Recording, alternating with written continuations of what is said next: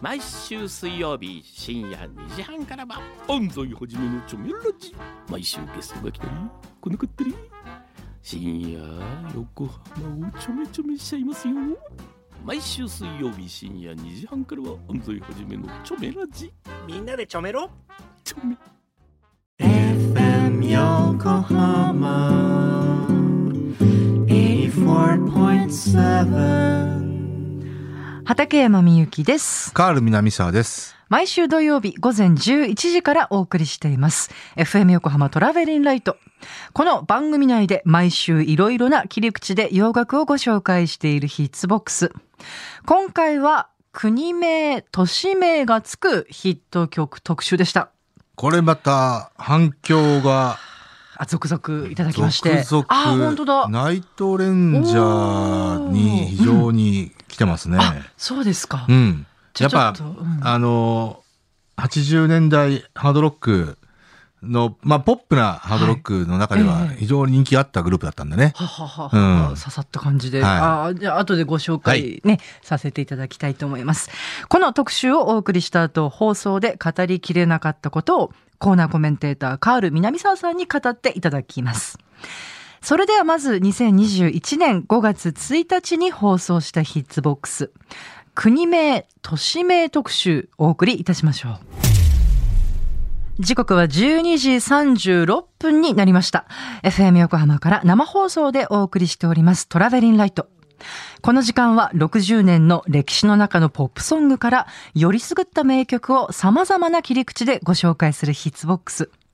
一曲一曲を詳しくご紹介してくださいます。引き続きコーナーコメンテーターのカール南沢さんではい、す。こんにちは、カール南沢です。こんにちは。よろしくお願いします。いやーもう先週の余韻がね、そうそうそうそう。 冷めやらずでね。レコード万歳、ね、アイドル特集。はいついそうなんつですいよ今週もいろいろかけてしまいましたその中ねでね、はい、今もね吉田さんと、はいそのレアグループの話とかしてると、ええその余韻がちょっとこあっという間に蘇ってきますよ。あそうですねあの、うんきね先週のメールもいっぱいいただいてありがとうございます楽しかったっていうあの、ちょっっととねお名前だけでも、キラさんはいね、えあ野瀬恵子さんのお話ー、しして松くだ田さい恵子さんが聞聞けるとはまさかね驚きですってね。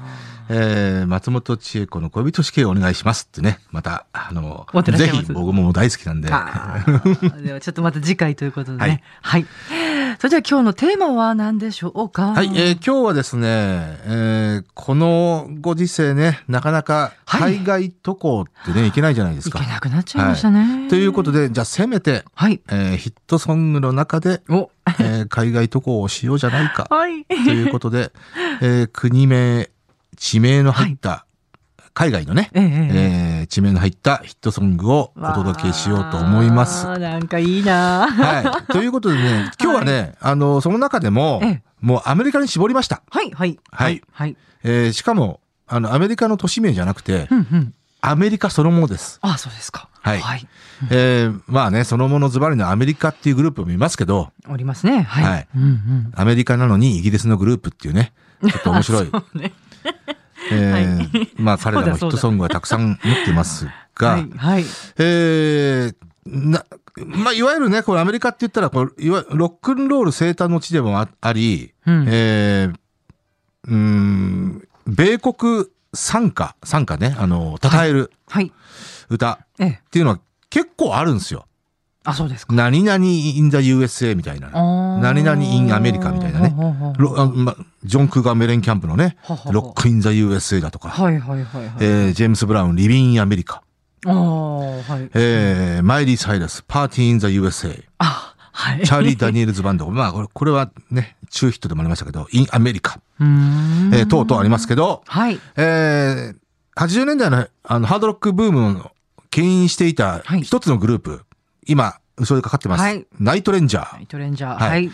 えー彼らにご機嫌な、えおーアメリカンロックの参加がえーございますんではい。それを1曲目に聴いていただこぜひお聞かせうくとださい思います。はい。はい、えーでは聴いていただきましょう。ナイトレンジャーで、ロックインアメリカ。はい。ナイトレンジャー、ロックインアメリカをお届けしておりはい、ます。 83年ですね。ああ、そうはい、か。彼らのセカンドアルバムからのファーストシングルだったかな。はい。なんかあの頃は ゆ夢があったなって思 何言ってんですか。もういまるで 今ないみたいなね今で寂も夢はしあいこるとでし言ょわないで畠山さんう。んはいということでは2曲目のアメリカソングはいえーアメリカに行ったら、はいえー当然英語を喋りますよね。はいははい。いえーで正直に英語が喋れなかったら、はいえー We no speak Americano って言いましょそうな のう。うん。 We no speak アメリカーノはい。うんえーで、ということで、えー We No Speak Americano っていう曲があるんですよ。ああそういうことかはいはいアメリカ語ですね、要は。おー はいえーここれ今かかってんのが、はいあの、先日 EDM 特集やったじゃないですか。 はいその時にピットブルの The Anthem っていう曲かあかけたんですよ。はいはいはいはいあれがアビチの、えーアビチじゃねえや。うんうんえーっと、カラブリアっていう曲をね、サンプリングしてましたけど、ヨーロッパ経由のね。そうでしたっけそうんはいで、まさしく、ウィーノスピカアメリカーノっていうね、いわいわゆる、まあ、スイング EDM と言われるようなね、あの、スビイング EDM ッグバンドとか、あの、ラグタイム的な、はあのものを取り入れた、あの、EDM があったんですよ。それの典型的なパターンのウィーノスピカアメリカーノ、えー、ヨランダ・ビー・クール &D カップっていうね、はまあ、イタリアのグループだ、あ、オーストラリアのグループなんですけど、それがなぜかこういうね、えーイタリア語で、うん。まあ、もともとイタリアの曲を、はい1950年代のイタリアの曲を、えー EDM 風にやったんで、っはていう、えーカバーソングだったんですけど、面白いですねだからちょっとなかなか複雑な経緯を持った。で、その曲をカバー、あの、サンプリングしたのがこのピットブルの今かかってる曲ですね。ボンボンという曲。はいこれはこ説明のが印必象要的ですねなペッペラペラペラペラペラっていうね。うん。うん。これを今から、あの、元歌をき聞いてみましょう。はいはい。はいえー、ということで聞いてください。えー、ヨランダ B クール &D カップで We No Speak Americano。なんか横浜にいるとは思えない感じが する、ね。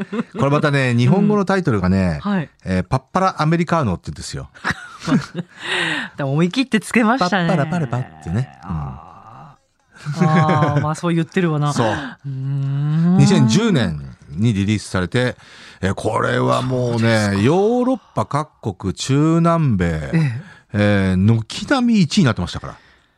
へえだからまあ、あの、そういった状況を踏まえて、ピットブルはこの曲をサンプリングしたんだと思いますけど、いやーこうやって説明されないと 本当いろんなことって分かんないです日ね本でもね、ん相当クラブではかかってましたよ。そうなんだううーんは。はいいという、えーまあ EDM ですね。はいなんか随分引っ張られちゃったはい、いそそれでは次の曲はい。はい えーところで、畠山さん、アメリカに行くとしたら、どこの都市に行きたいですか、いきなりですね一番行きたいとこ は。やっぱニューヨークかなとか言ってありがとうござい ます。いまはせい、んはい、はいえー私もそうです。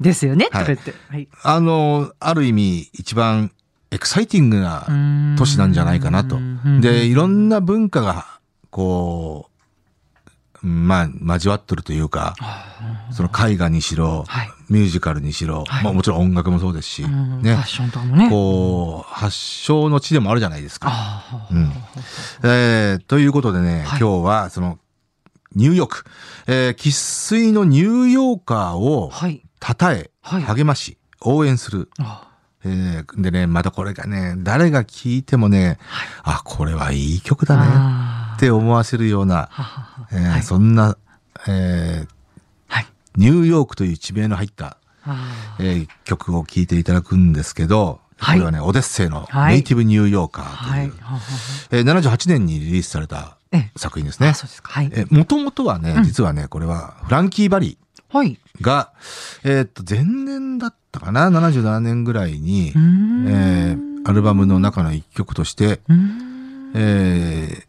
初出された曲なんですねあ。そうなんですか、はい。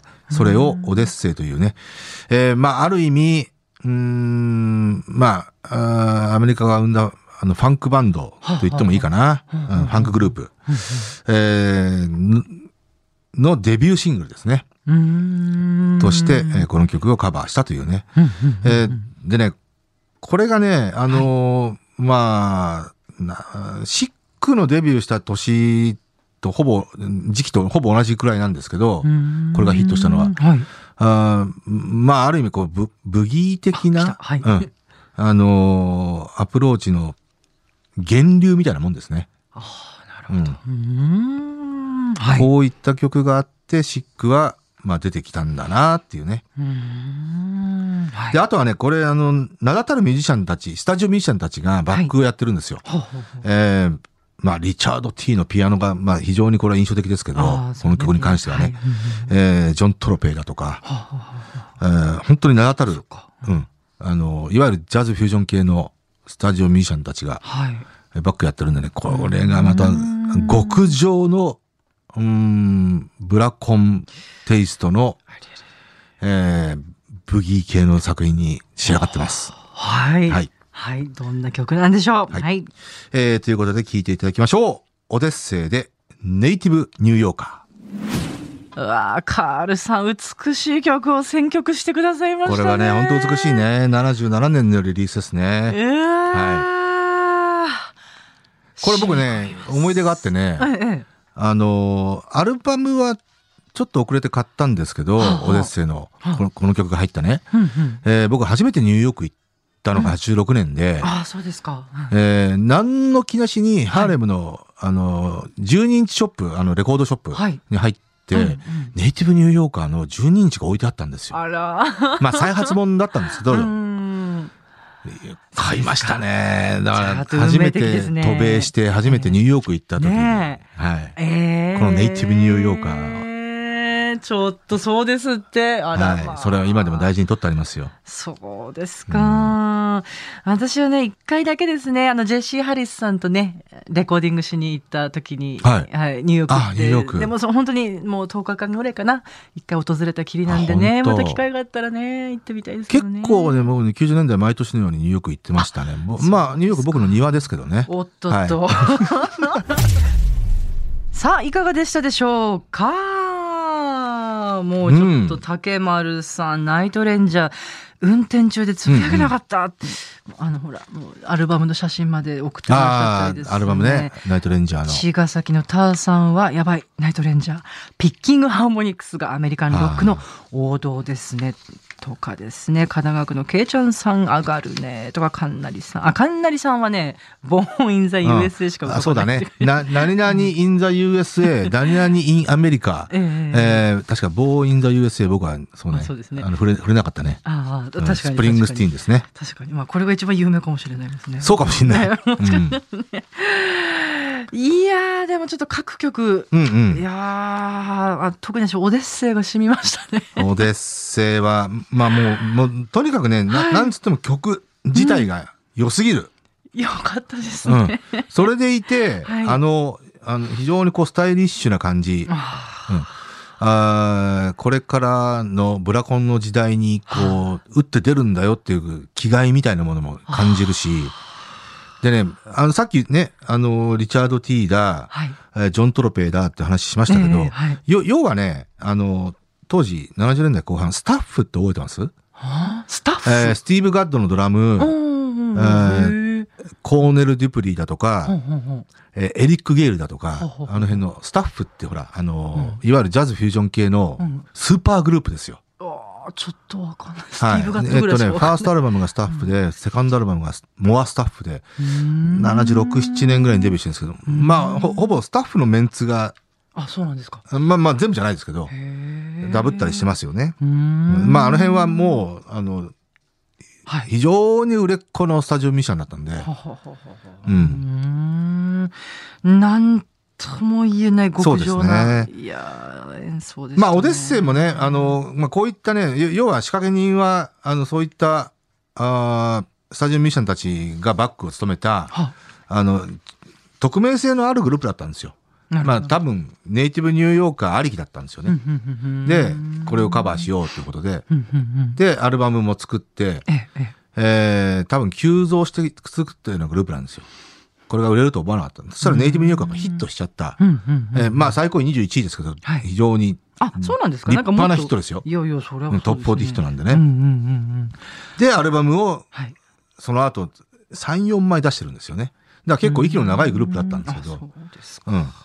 そその後、だからファンクシーンをかなり、はい。うんまあ、もちろん、う後ろにサウンドメーカー、しっかりしたサウンドメーカーいたんで、オデッセイの手腕云々っていうのはあんまり関係ないと思います。うーん。まあまあ、そういうグループは本当多いですけどね。あ、そうなんですね。はいうん本当だ、5作のアルバム、82年まで5作のあアそうルバですムねをリリース。うーんまあ、でもね、ネイティブニューヨーカーは本当に、100人聞いたら99人、まあ、というか100人がいい曲だねっていうなんか今日のほら、ね、海外旅作行品じゃないですか。ですね。うん全然知らなくても、もうパッと聞いてもね、わあ、なんか気分がそうね。ね、上がるな。でも、あの、僕個人的な話ですけど、さっきね、ほら初めてニューヨーク行った時、はい。ああ、 86年ですけこど、れも、うん。でね、86年にニューヨーク空港に着いて、で、ホテルにでチェックインして、はい。えーで、ま、もう夜中だったんですよ。まあ、時差の関係上ね。うんもう確か現地23時過ぎぐらいだったかな。だだけど、やっぱり興奮したわけですよ。は初めてのあれで初すかめてアメリカの地を踏んで、うんうんうんそれがニューヨークだったんですね。で、興奮したわけですよ。で、まあ、当時、と友達、お男友達4人ぐらいと一緒に行ったんですけど、あ、あ、仕事じゃなくてあ、もう学生時代です。そうですか。ああのうんいわゆる卒業旅行みたいな。うんううんんはいはいはい。それで行ったんですけど、えもう興奮してるわけでいや、そりゃ街を歩こうと。えええあで、その時に、もう日本で、要は当時、まあ、カセットウォークマンですね。はい。まだ CD ウォークマンなかったんえで、えええカセットウォークマンで、ニューヨークの地を初めて歩くときに聞くテープっていうのをね、あー作っていてすっごくわかる気がする。うわー1曲目がこのネイティブニューヨークだったんですなよ。んといういい話だ。そう。もちろんネイティブニューうヨわーカー。そう。 46分テープで今までの覚えてますよ。ま、いやー一人でね、街を歩いたんですよ。23時過ぎ。ーああれとも友達と行ったんじゃないんだあけどだ友うん達も歩いてたけど、うんうんちょっと俺一人で歩きたいって言あって。そううでんすか、ちょっと近所散歩するって。ええで、まだね、86年のニューヨークって、まあもうだいぶ治安は良かったんですけど、うんちょっとそこ心配だったうんん、です一応、あの、ガイドブックとかには、ええ23時以降とかは、うんあの、マンハッタンの街歩くなと。うんうんうん書いてあった特にハーレムとかうん歩くな。なんか別にどうでもいいやと思って。あそう別に、うんだからで何もなかったけどね。うんもちろん。まあ人はあんまりいなかったけどえ。ただね、あの、面白かったのは、あーこれ言っていいのかなあの、23時の時点でもう、はいもうね、街の角角、マンハッタンのど真ん中よ。結構都会ですよえ。ええ角 角に、まあコールガールですよ。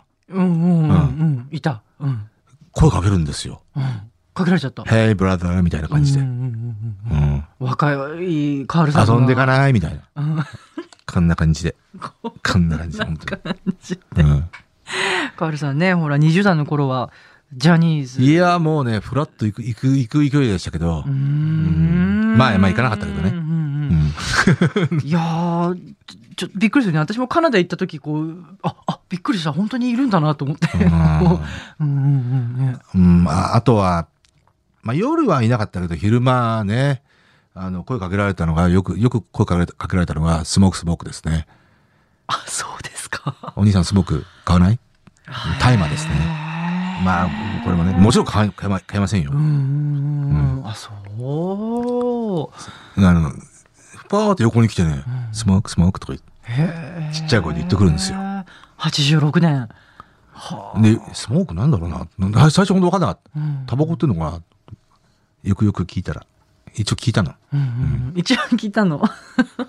でもさ、なんだかんだ言って86年ってそんなにやっぱりでもまだ海外旅行行けない感じうーんとね、まだね、えっとね、ギリギリドルが、えっとね、360円から、えっとね、一律、まだまだね、変動制じゃなかったんですよ。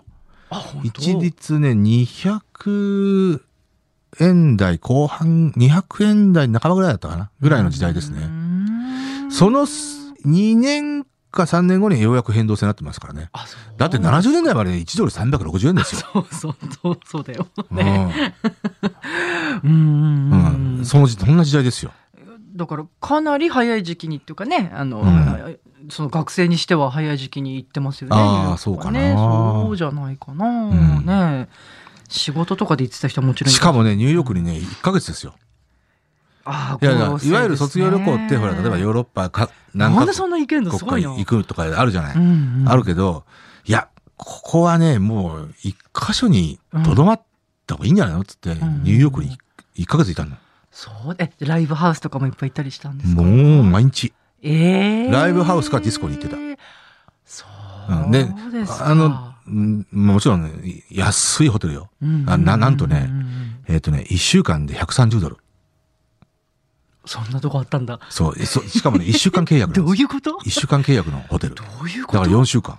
あらしかもね、あのー男4人で行ったから、22で、うんえうん2人で行っても130ドルなんですよ。それどうやって調べたんです一か応ねベッド当が時ツインだったから、2人泊まれるんだけうんど、ううんんシャワーとだかだもからまあ1人65ドルで。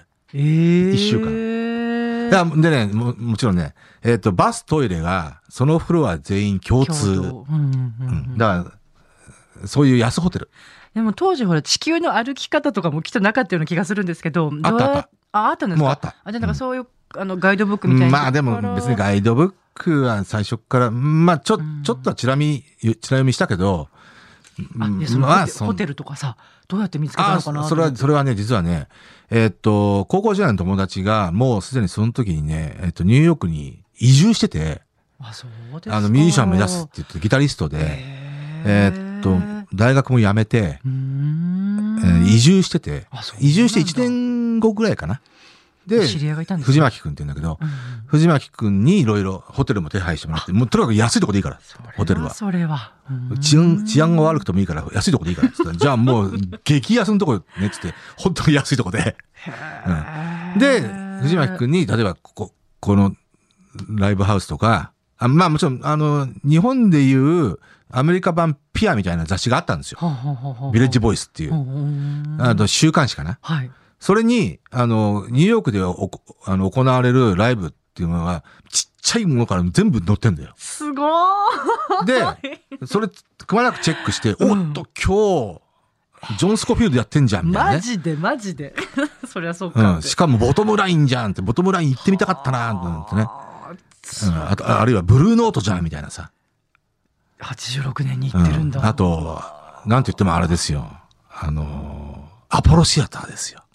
そうですかアポロシアタ誰ー見で。たんですかアルグリーン。うっそあと、ん絶対見たかったのが、毎週水曜日にやってるってアマチュアナイト。はほら、ええアマチュアナイトで毎週水曜日、完成でグランプリが決まるっていうさ。ああー、うん伝説のはいそううん、えそれを言ったの行ったいや。しかも一人で。友達誰もいそうなんですかハーレム行きたくねえな、つって。で、それ、あの、確か18時ぐらいからええ21時ぐらいのライブなんだけど、まあ、要は入れ替わり立ち替わりええ、アマチュアが歌って、歌うんですよ。ほうほうほうほうで、完成、拍手でグランプリが決まるっていうさ。それが水曜毎週水曜日やってるとしてたからいやー泣けるなそれそうん面白かったよ。ババンドは同じでって感じなのかないや、バンドもうん入れ替わり立ち替もうあほわんり。だからほら、バンドで出演する人たちもいるあいもるうかそら、うなんだ、うんへえバンドとして、まあ、あるいはシンガーと、シンガーとしての場合は、うんうん後ろにバンドいたかなちょっとちょっと覚えてないな。うんテープだったかなでも覚えてないけど。うん。うんうわーどどうどうでしたねアマチュアとはいえきっといや、ももうの、すごい熱量で皆さんすぐにプロでデビューできんじゃんっていう人ばっかりだったのよ。とねうん。で、やっぱりね、グランプリに輝いた人は、あと、その時誰だったっけな男のピンだ、ピンだったかなうーんあの、あグランプリだなっていう人だった。あ、ううんんその中でもダントツだったけどね。ちょっとじゃあ後日そのデビューしたりとかそういうのちょっと分かんなかったあだかあ、らうん、わかんなかったな。うんいやなんかカールさんにそんな過去があったとは知りませんでしたいやいや、アマチュアなんて、を見ただけですじゃよじゃ。じゃもちろんもちろん。うんうんつうかその出てないよいやいやいやそうそうそう一ヶ月ね、そのほら、 あー若者の頃に行って。楽しかっってたいな。うような経験があった楽しなかんってた。まあ、お金なかったからね。うんあの、毎日、バーガーキングのワッパー食ってましたよ。チケット代ね、やっぱほら、チケット代が主な、あれじゃないですか、一番使った。チケット代、そうですね。ねえうん、それ、それは、あのーとにかく見たいライブがあったら絶対に買ってたね。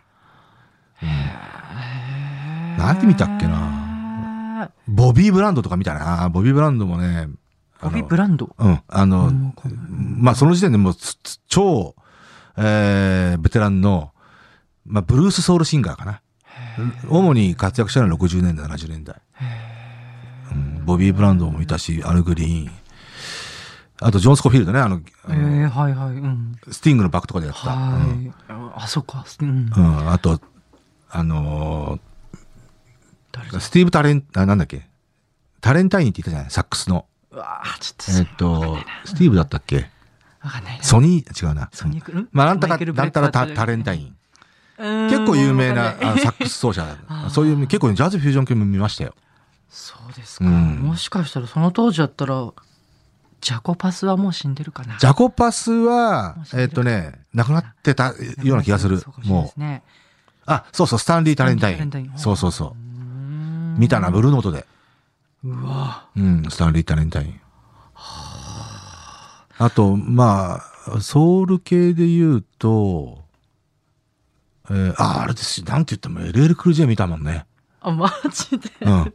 LL クルージェがまだアルバムを出す前、シングル2枚だけ出したとこ時、えー、まだ16歳ぐらいかな。そんな若かったのね、うん。ええー、これが大人気だったね。これでも前ね、こう、あの、質ボックスでも話したと思いますけど、もうそうでしたっけ LL クルージェのライブ、なんと、スタートが0時。ああそんな話ししましたっけうん。うんえなんだっけそれレジ0時ですよ。うん遅いってこと遅いじゃない。あそうねそうね0時から3時よ。あそうねで、えっとね、前座が、もうその時点でまだシングル2枚しか出してない、してないうん LL クルージェが鳥で、前座がフーディニー、えーダナ・デイン、えー、あと誰だったっけな。まあまあ、要はヒップホップの新進アーティスト。ほうわ、フーディニー前座かよって、もう興奮でしたね。うん、ダナ・デインもまあ、ね、そこそこヒットもは放ってたし、うあ86年ってそうなんだうーんでやっぱ LL クルージェはね、最初っからね、あの、ニューヨークのね、もう、オラが街のヒーローだったんですね。で、0時にいい行ったじゃないですか。はいもうしかも一人ですよ。でうん怖いわけですよいやよく言ったなってリッツっていうね、まあ、元教会なんだけど、それをね、ライブハウスで改造したんだけど、リッツっていう、まあ、まあ、そこそこ有名なライブハウスなんだけど、はいリッツか、行ってみたいなと思う、それもあったし、で、あのータクシーで行くわけですよ、住所。で、リッツなんて、よタクくシータクシーを乗れるなと思っちゃう私なんかまあね。タクシーの運転手も知らなくて、律知らねえよっつって、じゃあじゃあ住所ここだからっつって、大体のところに降ろしてもらったの。でもやっぱ迷うわけですよ。うんわかんねえや。そしたら向こうから、あの、10代半ばぐらいのね、ガキンチョが5人ぐらいにが来るわけよう。んうわ、怖えな、カツラクさって嫌だなと思って。 本当だよそねしたらね、話しかけてき たのよ。へいとか言って。うん結構アジア人に対して皆さんいや興味があ多る分、んでしょうか人種のルツボだかうら、んまあまあ関係ないのあかなのね、何か尋ねるときに、んなお構いなしに尋ねてくるのうよ。んで、ああなるほどんだろうと思ったら、お兄ちゃん、リッツ知ってるって言われ たようわ、俺も探してんだよつって。そしたら、一緒に探し一緒に探したからね。えーなんかリッツ、あ、ここじゃねえのとか言って。めっちゃほんわかするこの展 開で、うんで、そいつらはもうバーって入っちゃったのよ。チケット持ってたから。うんうんで、俺もチケット持ってたけうど、んあのーよくあるパターンで、えっ、と、ドアの外に、はい恰幅のいい黒人のセキュリティがいるわけよあ。ーで、要は、あのボディチェック。するのねうんんで、怖えと思って。うん俺、ドア開けるのも嫌だから、もうそのまま帰ろうかな、と思ったぐらいよ。 あそうですかリッツの前で。うんうんチケッ行ったト、のにうんもったいないけど帰ろうかな。だって怖いじゃん、0時からのライブで。うんっていうかそもそもい行くこと自体がすごいなと思うんだけどで、い意を決してドア開けたわけですよ。したらし、たらばもう結構満員なんだけど、はいまあ、100%って言ってもいいかな。はい100%ティーンエイジャー。そう客が。ああ、ヒップホップの立ち位置やっぱそうだな。なうんいやいや、86年のヒップホップなんて言ったら多分楽器しか聴いてないから。うん、大人は聴いてないから。そうなのはあなるほどと思ったね。驚いたうん。はあで、逆に面白いのは、86年0時からのライブハウスにティーンエイジャー、まあ要は酒も飲んじゃいけないようなティーンエイジャーですよう。んクラブに入っちゃいけないんですうよ。んうんが、ライブに堂々といるってのはいいなと思ったね。いやうーそんなことありえるんだへえんありえたんだはあで、もちろんね、フーディニー、ダナデインの時も、まあ、それ盛り上がったけど、もう LL クールジェンの時はもう、もう、終始大歓声ですよ。ちょっうわ、これニューヨークで体感しちゃったよと思ったよ、本当うん。日本じゃ分かんなかったからね。まあ、シングル2枚だったから、まだ。アルバムが出る直前、アルバム出たのが86年の1月、2月、だからまあ、で、出たぐらい、直後だったかな。うん。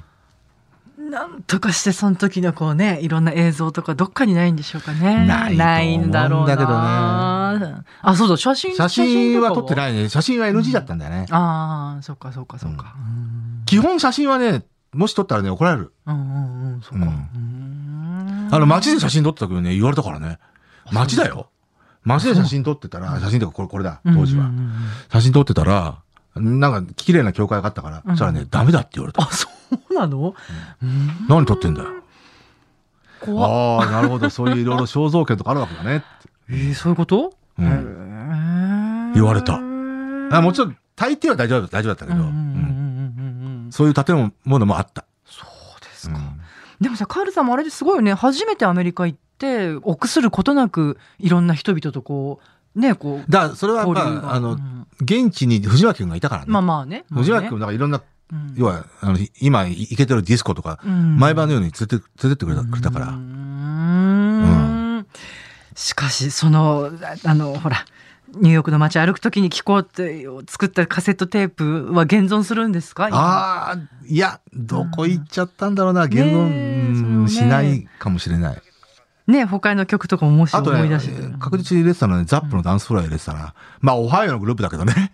でもね、ダンスフロアは似合うなと思ってね、へー入れてたな。へーいやちょっともう話は尽きないんですけれどもはい、まはあい、そんな感じでしたね。まああそこね、はい、ネイティブニューヨーカーからそんなお話を聞けるとは、い、やーあとは、ね、やっぱり、あの、もう4月も、今日は5月1日ですね。いはい4月も終わりました。ね、え今日5月って知らなー、かおっ主だった、えー4月クールの、えードラマは、大体もう出揃いました。た。はい。えーさっきなんだっけ、そうね川口春奈さん主演の。うんあー、川口春奈主演の、あの、聞か、聞聞かざる恋には、あーあれはね、全然もう、もう言いますよ。はいはっきり、はっきり言いますよ。見る価値ないですからあじゃ。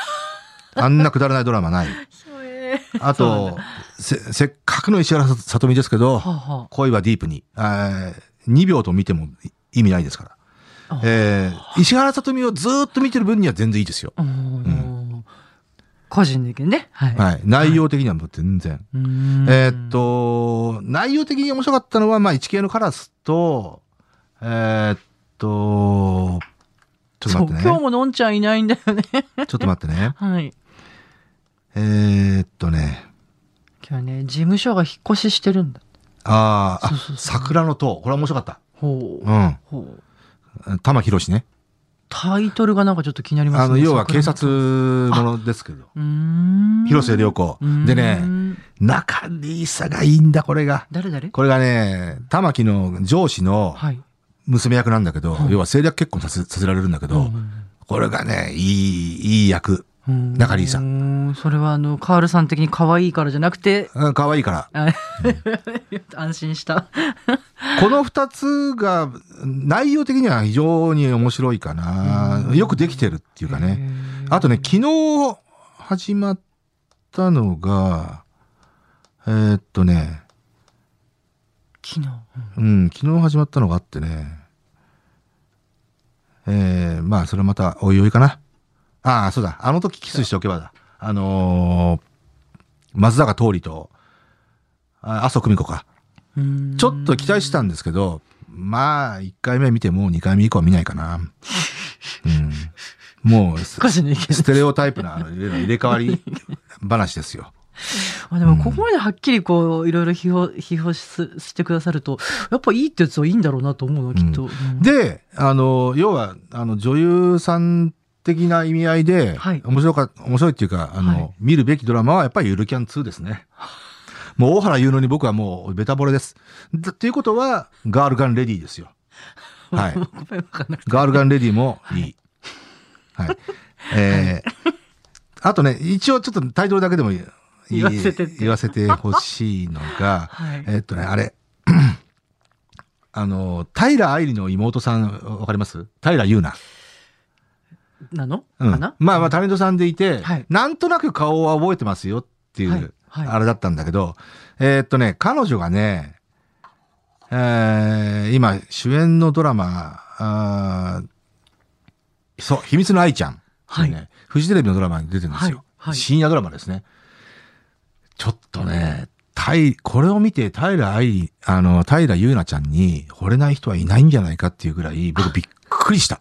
僕びっこんなにいいんだと思って。まあ、あ、 個人の意見。だいやー、参ったなー でね、彼って女言がわれねて、も私も思っちゃうんだけど。、メイド服着たり ねはあまあまあ女子高生役なんで制服着たりとうか、んうんうんちょっと参ったななんかでもそれ聞いて今日も安心しました。カールズかカールさんの、 その熱気を。ということで、浴びてはいえー、終わったかよろしいようですねで。すね。はいあ、今日ね、あの、吉田さんからね、あの、ご CD いただいたので、あーそうねワーモノのワーモノ A to Z A to Z のね、はいインストールのね、ものをいただいたんで、ちょっと番組でも今後かけましょう。